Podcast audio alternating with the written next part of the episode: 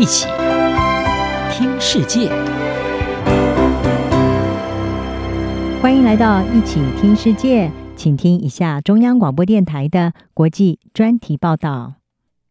今天的国际专题要为您报道的是胜利至上迷思，日本柔道发展大危机。日本是柔道的故乡，不过人们现在担忧这项运动在日本的未来。因为不惜一切代价也要获胜的残酷心态，以及体罚和减重等等压力，让许多儿童放弃了柔道。日本儿童在学习柔道期间遭受严格的教练或者是父母的压力，这个问题近来在日本国内是越加受到关注。日本朝日新闻报道，全日本柔道联盟在今年三月的时候就采取行动，取消了十岁到十二岁儿童的全国大赛。该联盟并且示警，孩子们被逼得太紧了。全日本柔道联盟从二零零四年以来，每一年都会在夏季举办小学生的全国大赛，而这个联盟决定取消这项年度比赛，也显示对问题严重性的重视。常年来，日本传出许多和练习柔道相关的死亡还有受伤事件。一个关注学习武术时受伤或者是死亡事件的压力小组表示。从一九八三年到二零一六年之间，日本学校报告了一百二十一起和柔道有关的死亡案件。朝日新闻报道，全日本柔道联盟的一位代表在公布取消赛事之后说：“近来有一股风潮，不去考虑孩子们的未来，只在意短期的比赛成果。我们想要借由这项机会来检视我们可以做些什么。”法新社报道，在全日本柔道联盟决定取消今年的儿童全国比赛，改为举办讲座和练习营等等活动之后，引来愤怒的父母和教练的指责，表示他们毁掉了孩子们的梦想，并且危及日本作为柔道大国的地位。当然，也有家长是支持取消全国比赛的决定。一位家长朱井弘辅，他十二岁的女儿就参加了静冈地区的一个柔道俱乐部。那么他表示，刚得知这项消息的时候，他感到失望。不过在了解了更多原因之后，他最后认为这是一个好的决定。全日本柔道联盟的主席山下泰裕，他是表示，取消比赛让人们关注一个涉及日本社会的问题。他说，决定取消比赛之后，人们在电视还有报纸上进行辩论。而他表示，大部分的意见呢都是赞成的。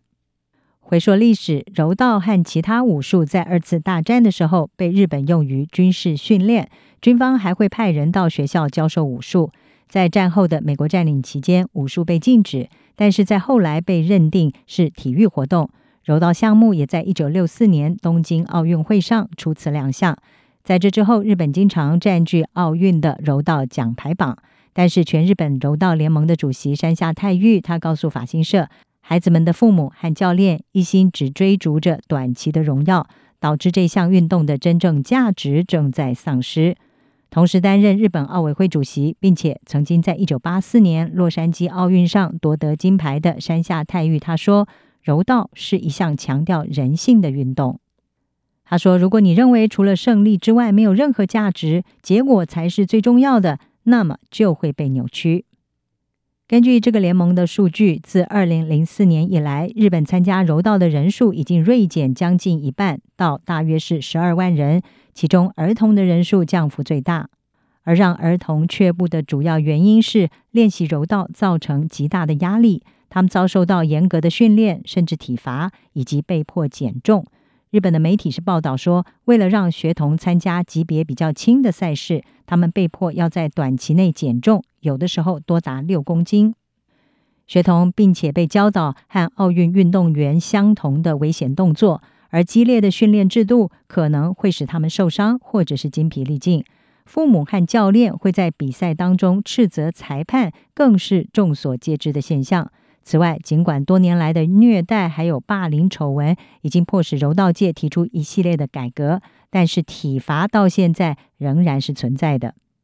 在一九九二年巴塞隆纳奥运获得银牌的女子柔道运动员沟口纪子，她就说，在日本认为体罚会让孩子更强壮的信念仍然很普遍。她说，日本体育教练坚持的一件事是不用说的，而是使用暴力。他并且补充说，这其中有一种互相依赖，就像家庭暴力一样，好像被打是在被表达爱意一样。尽管使用暴力的教练可能会面临吊销执照的处分，但是问题父母则让外界是难以介入。日本柔道事故受害者协会的代表仓田久子他表示，大多数的父母不顾及危险，只想让自己的孩子赢。仓田久子十五岁的儿子因为练习柔道的时候头部受伤而去世。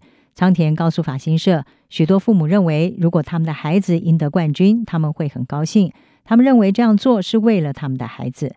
他说：“这些父母最终和柔道俱乐部一样，保持着获胜至上的心态，而他们也是造成问题的原因。”曾经在法国教授柔道的沟田纪子指出，柔道对日本孩子来说不好玩，而围绕在这项运动的男子气概文化已经过时了。